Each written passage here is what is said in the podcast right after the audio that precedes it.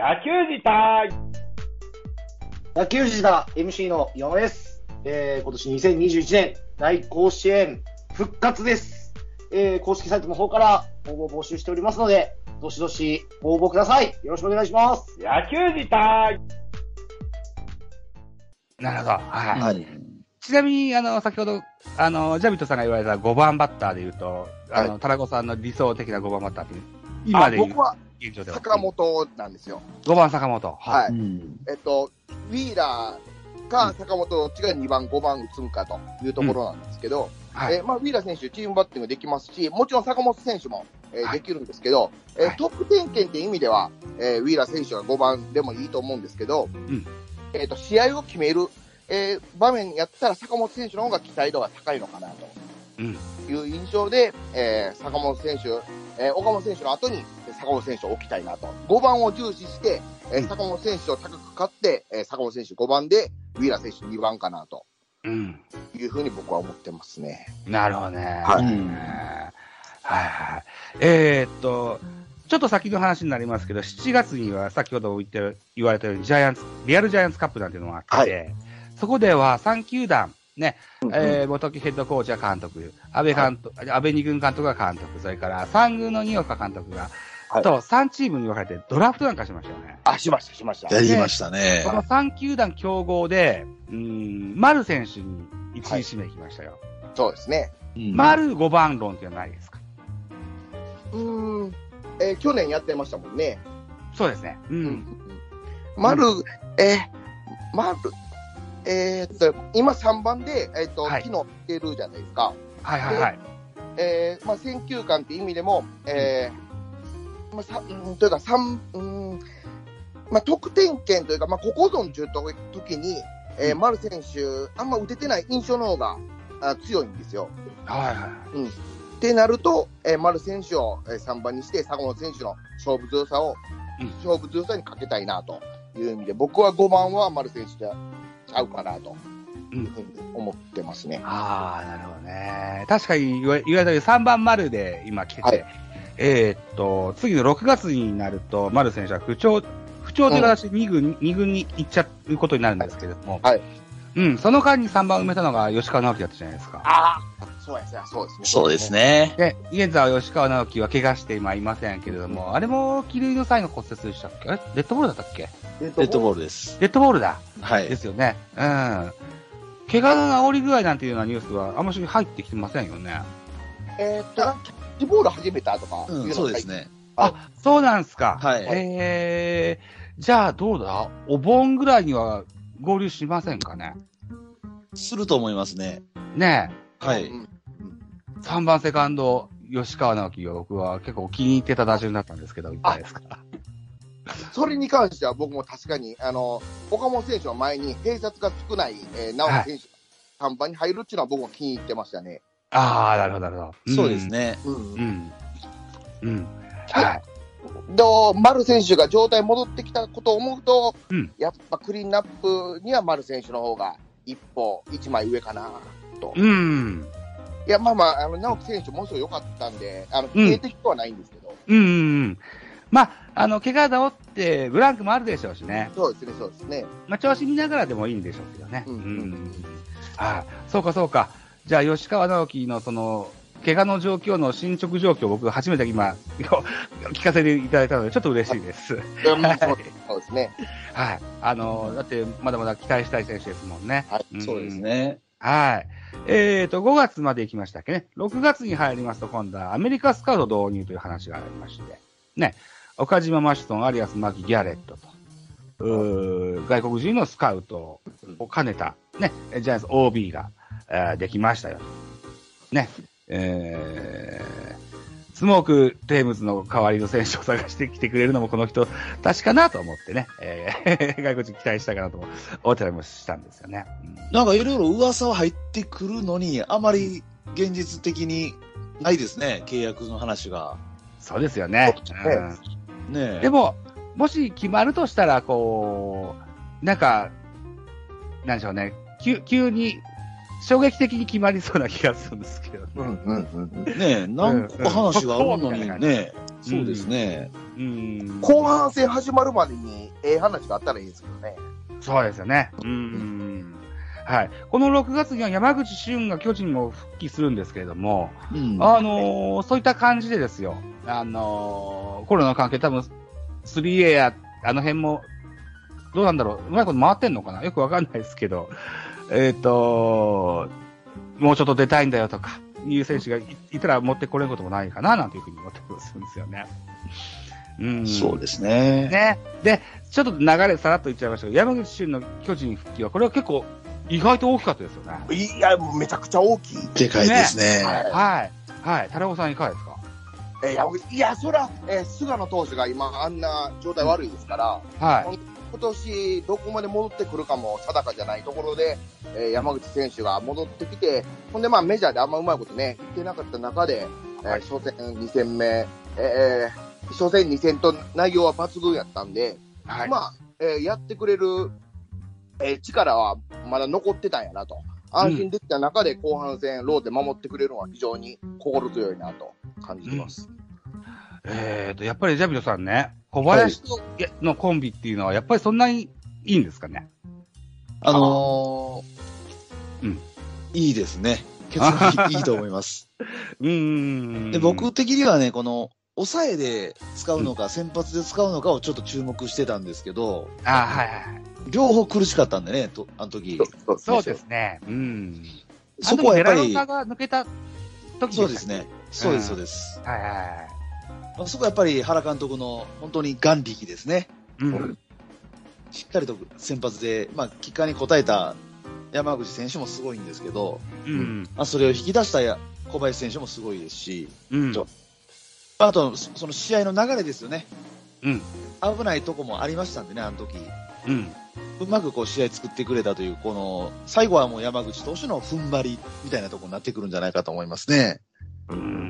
なるほどね。う。うんん。はい。えー、っと、えー、何試合目だっけな？2, さ2試合目か3試合目ぐらいは、の、あわやノーヒットノーランみたいなね。ありましたね。結局負け投手になっちゃったですけど、あの、ホームラン1本打たれてね。うん。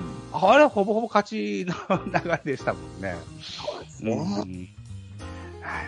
そんな感じですよ。で、えっ、と、6月最後のトピック、戸田と、うー戸田と平間が支支配下登録になりましたね。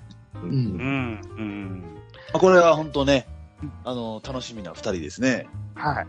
戸田夏樹選手ね、見ました、見ました。あのー二段モーションで。二段も。はいうん。なかなか息の良さそうな感じのピッチャーですよね。うん。ジャイアンツカップでもなんか、ね、もらってましたよね。関東賞とか。あ、そうでしたよねね。そうでしたよね。うん。ねはい。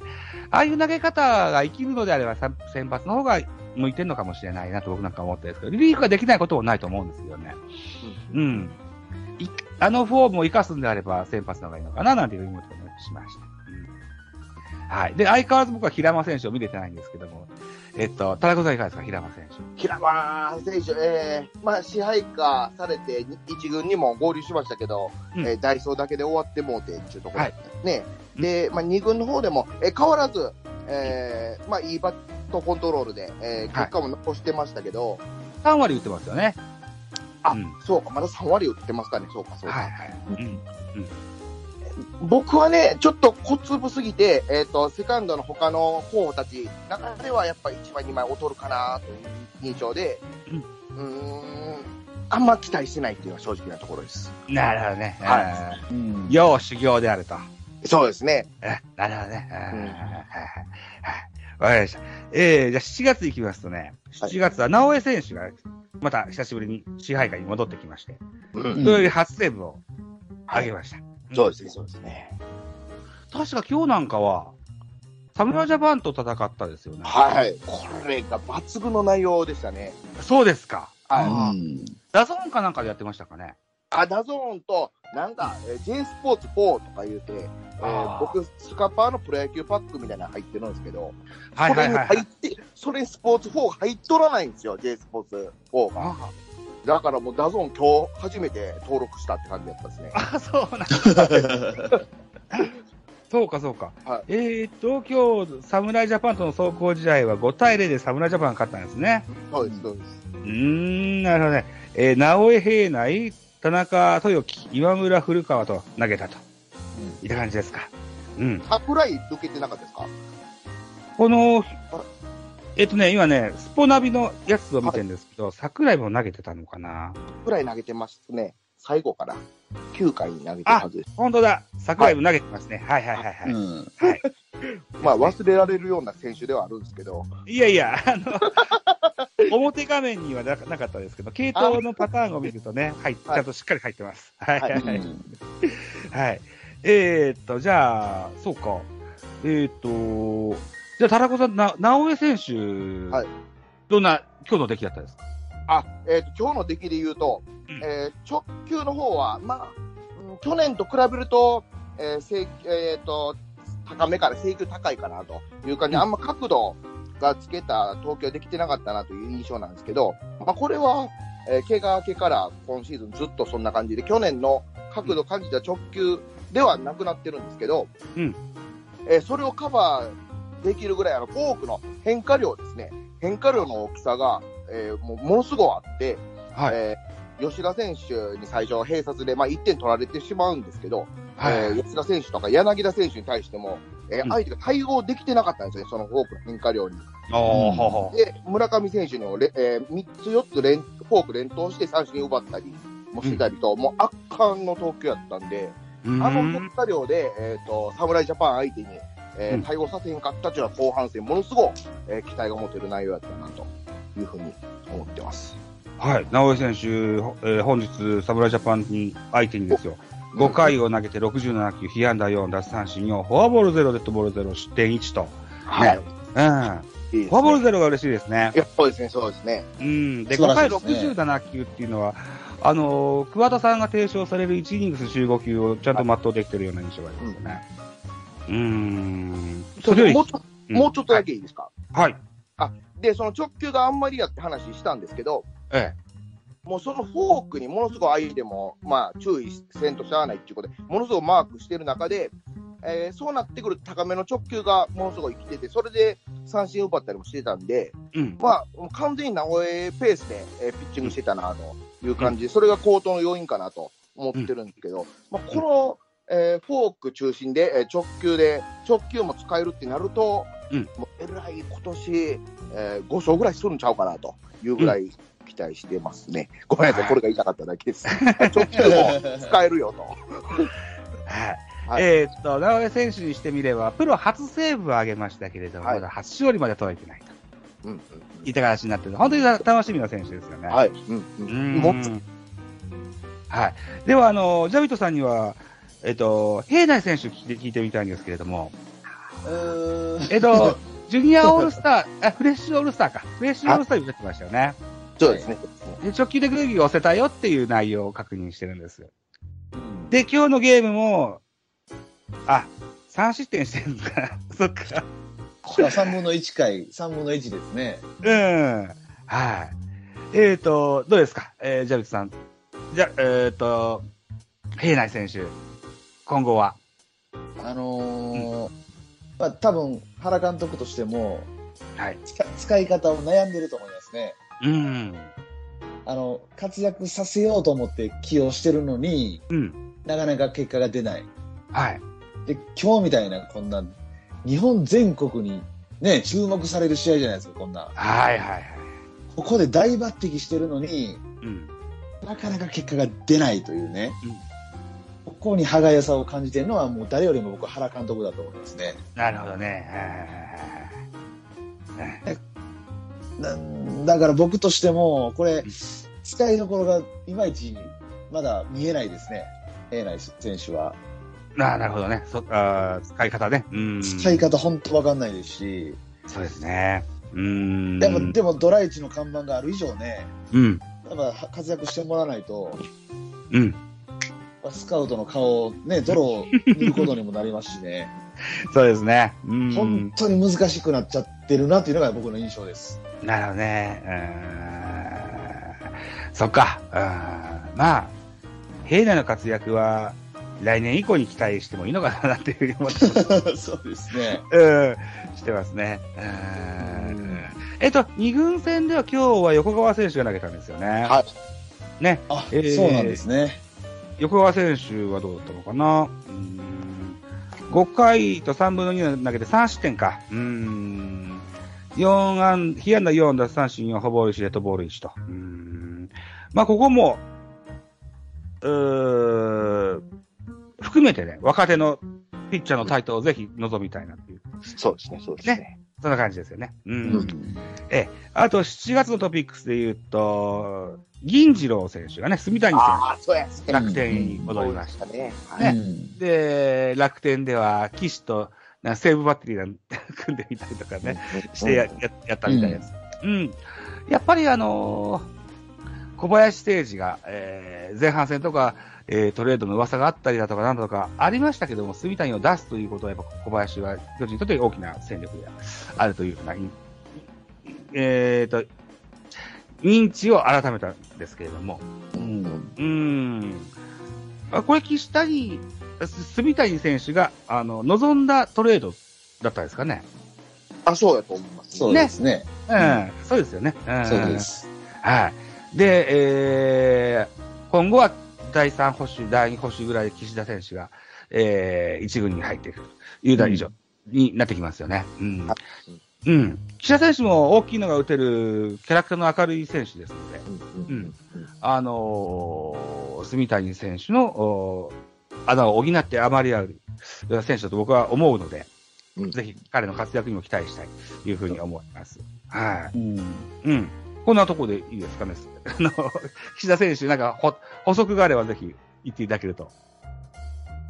えーっと、まあ、二軍戦も見てた自分としては、うん。えー去年はバッティングものすごく内容良くて、まうん。あ、センター返しっていうかね、あの、ものすごく確実性のあるコンタクト率の高い選手になってきたなという感じで、まあ去年も3割確か残したまま終わったかね、一軍でも。うん。うん。えーだって、えー、打力にものすごく期待してて、えー大城選手が一発の魅力やとしたら、えーうん。岸田選手が率を残せるとなれば、えーうん。今年、えー正捕手どっちかわからんなと、開幕前は思ったんですけど、はい。と今年打撃内容が良くなくて、うん。うーん、えっ、と、ちょっと打撃内容良くないのか試行錯誤してるんか、ちょっと強心が、えー目立ってたんですよ、はあ、はあはの方でも。ほんで、それで結果残してたらいいんですけど、あんまり、まあ、岸田選手のそのコンタクト率の良さがなくなって、えー長打力でも、まあ、そんな期待の持てるもんではないなと、あ、うん。うんでちょっとものすごく残念に思ってる選手の一人ではあるんですよ。うん。でキャッチャーとしてどうって話じゃなくて、まず打力も総合力で戦っていく選手だと思うんで、なるほど。うん。ここが戻ってこないことには、うん、まあ、第三保守で、まあ、まあ、なんかあった時用の選手でしかないのかなと、今のところ、そんないいですかね。なるほどうね。ん。えっと、先ほども言ったリアルジャイアンツカップ、はい。ね。丸選手が1位でえー競合したって話だったんですけど、はい、外れ1位で岸田選手が2球団競合でしたよね。そう、そうやったっすね。ね。うんで、それなりにやっぱ評価はされてんだろうなっていう印象もありますよね。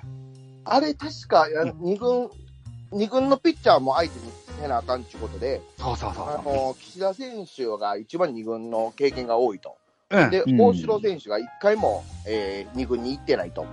はいはい。いうところで、えー岸田選手が選ばれたみたいなことを、誰かが、あの、あの、会見、会見ちゃうわ。あの、ドラフトのところで喋ってたんですけど、うん。なんで、要因はそっちやと、評価というよりかは、うん。あの、まあまあ、二軍の選手も知ってるっていうのが、なんか評価されてたのかな。ああ、知ってるか知らんかの話ですか。あーと、なんか言ってたんで、ああ、なるほどなと思って聞いてたんですけど、ああ。で、外れ外れ1、小林誠司。小林誠司も今年前半はしょっちゅう2軍にいましたんで。そうですね。うん。うん、っていう流れか。そういうことなんですね。なるほどね。うん。まあ、にしてもですよ。え岸田選手には、あのーかける期待というのは、あの、変わらず、う、うんんあのーしていきたいと僕は思いますよ。いや、去年の打力戻してくれた岸田、ものすごい、えーキャッチャーと僕は思ってる、キャッチャーというか、うん。ええキャッチャーと思ってるんで、うんうん。ほんで、今年大城選手、まあ、うあー9本か、打ってますけど、あの打率悪いじゃないですか。そうなんですよね。うん。ここで岸田選手が 2, 割8分、2割9分打ってくれるようなキャッチャーやったら、どっちが打てる星かわからんなと。うんいう感じの思うんで、去年の誰か戻ってきてほしいなと、うん。えらい強く思ってるんですけど。うん。うんそうですね。うん。はい。えっ、と、ジャビットさんいかがですか？岸田選まあ、言ってもね、まだ3年目のキャッチャーなんですよね手。。そうなんですよね。はい。ううんん。なので、まあまあ、そんなに焦るなと。焦るなというのはありますね。そうそうですね、そうですう。ね。うんん。でなるやっぱりね、あのーずずっと一軍にいたのにもかかわらず、試合に出れてなかったんでね、あそれも。そこがね、ちょっと疑問ですね。うん。それだったらもう、二軍に落としといて、はい試合に出させて経験積ましといた方が、本当本人のためには良かったんじゃないかなというふうには思いますし、ああ、はい。まあ、これからの選手であるということは間違いないと思いますね。なるほど、なるほど。うんはい。うん二軍で言うと、キャッチャーで言うと、山瀬選手や北選手がよく出てるんですか、うんやっぱり。北選手が一番多く被ってるらしいですね。そういうイメージがなんとなくありますよね。はいうんうんうん。027番でしたよね、確か番号ね。あ、そうそうですね、そうですね。あーその期待の表れもあるのかな？うん。まだし、えっ、と、支配下には登録されてないけれども、そうですね。えー、ちょっと楽しみにしたい選手うんも、実はいるんだよ、という形うんでね、えー、という話ですよ。うん。で、えー、オールスター、オールスター直前のヤクルト2連戦では、投手陣が崩壊したという形もあって、ね、えー、と、コーチ陣にも再調整ありました。うんうんうん。山口哲也が一軍コーチになって、二軍コーチ、投手コーチに杉内俊也が変わったと。うん一軍と二軍を入れ替えたという形ですよね。そうですね。はい。で、バッテリーコーチも、うーん、春先に一軍コーチだった相川選手がまた一軍に戻ってきて、三軍から戻ってきて、で、一軍のバッテリーコーチの、お実松選手が、あ、さ実松コーチが二軍バッテリーコーチに戻ってと。で、二軍からあの三軍へ今度加藤健うんバッテリーコーチが、あーと、いったところでぐるっと変わってみましたよと。で、このお話も、ジョビットさんの、あの、ゆるく熱烈応援が聞いたですけども、うん。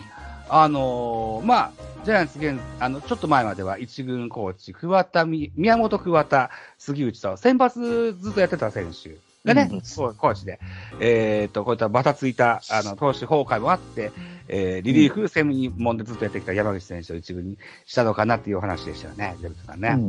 うんはい。はい。やっぱりこう、なかなかブルペン、現役の時にブルペンにで準備し、あまりめったにしてこなかった杉内さんよりかは、専、専門職の山口さんの方がいいのかなっていった印象ですかね。まあ、あのーその要素もあると思いますし、うん。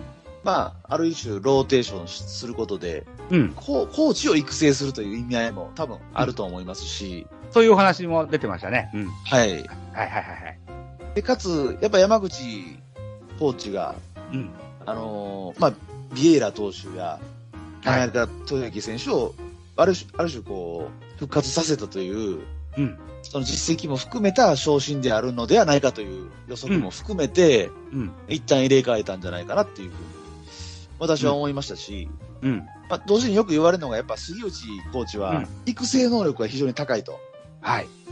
いう、まあ、いろんなこの適材適所を含めた移動だったのかなというのがね、私の予想でしたですね。なるほどね。うん確かにこう、杉内さんが2軍コーチをずっとやってた時にはですよ、1軍と2軍を行ったり来たりするような選手は、現役当時の杉内選手のピッチングフォームによく似たフォームで上がってくるなっていう印象、なんとなく持ってたんですよね。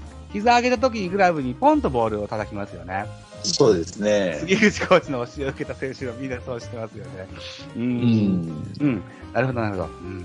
まあまあ、あのー適材適所っていうのもきっとあるでしょうね。うん。多分でも一番でかいのはやっぱ僕、コーチの育成だと思いますね。なるほどね。うん。はい。うん。まあ本当にもう、あのーまあ来年の、はい。この入閣させるためのこのコーチを育成、いかに育成するかっていう、まあそれが一番大きい要素だと思いますね。うーん。はい。あのージャビドさんの、スタンド FM でおっしゃられましたけれども、こう、腹立つのにラストイヤーと。はい。ね、えー、来年に向けてのですね、えー、なんだっけな、あー高橋由伸に変わった時には結構ボロボロでしたもんね。そうですうね。んああいうことにならないようにと。んそうですね下準備。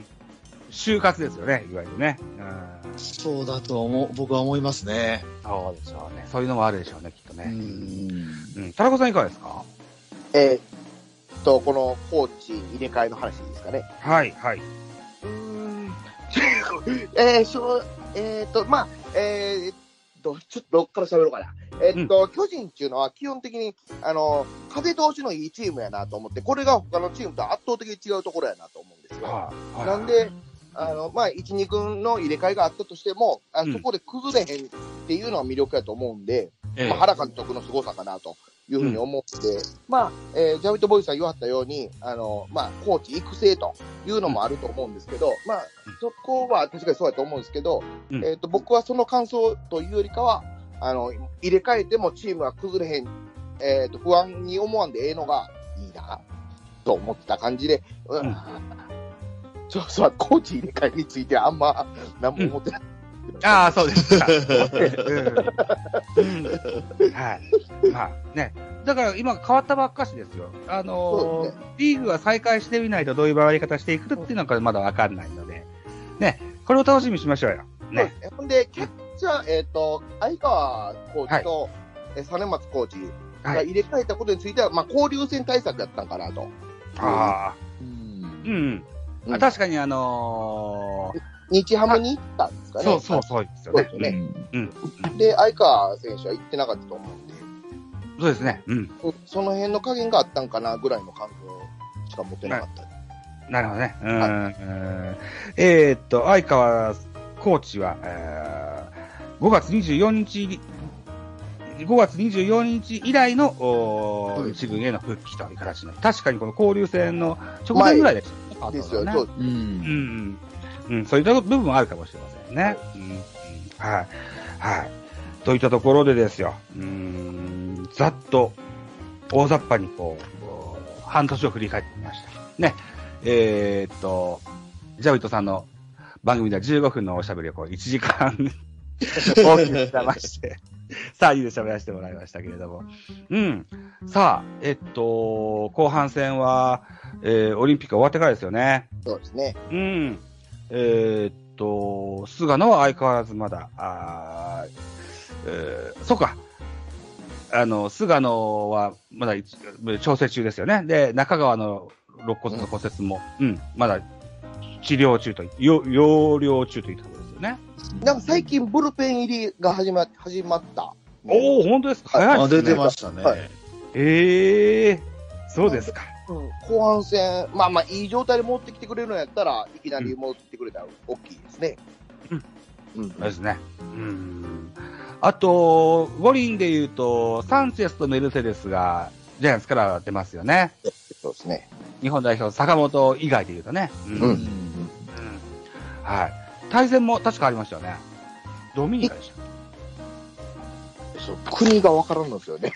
けど、確か、えー初戦にメルセデスと当たるんちゃうかって言われてますね、確か。そうでしたよね、確かね。そうですよねうんメルセデスにしても一軍の合流が結構遅れましたけど、合流後はすごく安定して、うんえー球数もお投げれるようになってると。はい。ね、あのーまた後半戦もぜひ、メルセデスの期待にもき大きく期待していきたい。うんあるいはこう、サンチェス選手のこう、復調にも、あのー願ってた。はい。うんいうような印象ですよね。うん。はい。えーっと、後半戦の、おーリーグ戦の再開は8月の13日、対中日戦からですよね。だいぶ先ですね。うん。いやー、オリンピックはオリンピックでいいんですけどね。やっぱプロ野球なんて寂しいですから。そうですね。ね。えーはい。えーっと、8月13日をぜひ楽しみにしたいなというふうに思いますけれども。どうでしょう？本日はこんなところにしときたいと思うんですが。はい。はい。はい。いいですか？なんか喋り忘れとかなんかないですか？えーっと、ソフトバンク戦の連敗が止まってよかったなと。ああ、交流戦でね。はい。そうですね。一応言うとかなあかんかなって感じで。うん、ですね。うんはいはい。まあ、その時そうはですねスポーツ選手の活躍やったんでね、うん。3打点1ホーマーでしたから、ああ、それがそうか、そうか。まあ、いなくなって、まあ、誰、どこと当たるかわからないけど、日本シリーズどうなるかっていうところですね。あそうですね。あ。勝ったことよりもね、あの、長谷川優也にめっちゃ打たれたなっていう印象が強くて。いや、そうでしたね。そうなんですよね。まあ、ね、連敗止めるのはいいことですよ。はい、いやいや、とりあえずよかった。本当に。いや、これね、あの、タラコさんと昨日喋ってたんですけど、はい。ソフトバンクってはい、今年あんま調子良くないじゃないですか。みたいですね、はい。でもね、ジャイアンツ戦だけはね、うん。もう水を得た魚のように、出てくる選手、バッコバコ打つんですよね。はい。これがなん、なんでなんだろうな、みたいな話を昨日してましてね。そうですよね。うん昨日は、あの、ちょっと僕の機材トラブルで、えーっと、ただ、本当は昨日の収録予定だったんですけどね、えー、はいタラコさん、ガットさん、二人で 雑談してもらった形になってる。そうですよね。結局、1時間くらい雑談してましたね、あの、しましたね。1時間もされたいですか。ああ、なるほどね。え、昨日の雑談の中で、あの、きあの、この辺のおしゃべり面白かったねっていうのが他にあればぜひお聞かせ願いたいいや、ソフトバンクの話でしたね。そうですね。な。あ、終始。あそうですそうですね。あなるほどね。えーどうもこう、ソフトバンクから侍ジャパンに選ばれた千賀選手がなかなか調子が悪そうな印象もありますしね。うーん。あだからね、あのーソフトバンクがうん中日にね、シャットアウト負けするとか、うん。あったじゃないですか、今年の交流戦でね。うん。うん。でも、ジャイアンツにはもう、なんかめちゃめちゃ強いみたいな、なんかこう、印象がありまして、な、この、これは一体な、なぜそうなるんだろうかっていう話いやをね。うーん。なんでしょう、飲まれちゃってるんですかね。うん。住みやすしと思われてるんですかね。パリーグが強いのじゃなくて、うんただ単にソフトバンクがジャイアンツ強いだけなんじゃないか、みたい な。そんな印象すら受けるぐらいね。うん。そうなのかもしれないな。相性がありますもんね。そうですね。長年巨人も、うーん、対カープ戦にはずいぶんな負け越しましたもんね、何年もね。そうですね。そういうこともあるしね。うん。相性ですかね。はい。ということでですよ、ね今日のジャイアンツキャストは、えっ、と、夏の陣じゃなしに夏舞台としようと思います。なんか夏の陣は負け戦だってね、言う人がいるので、はい。はい。あの、我々は勝たないといけないので、はい、そうですね。ね、夏舞台とさせて、サブタイトルさせていただこうというふうに思います。はい。はい。で、えっ、と、また、そうですね、秋の風が吹いてきた頃に、もまたも集まりましょうか。はい、お願いします。そうですね。ね、はい。ということで、昨日はちょっとコールノートというアプリがうまく動かなくてですね、今日は違った形で収録してるんですよ。だから音声がもしかしたらいつもと違って悪いかもしれませんけども、それはご了承いただけたらと思います。はい。はい。今7月でしょ。だから8月以降にはまたちゃんとコールノート使えるようになりますから。はい。あのー、ということで、ね、一つよろしくお願いします。以上でございます。以上にしようと思います。よろしいでしょうか？はい。はい。はい。さはい。ということで、えー、関西ジータラコさんとジャビットボーイズさんをお招きしまして、ジャイアンツキャストのお2021夏の、夏舞台という回以上でございます。どうもありがとうございました。ありがとうございました。あ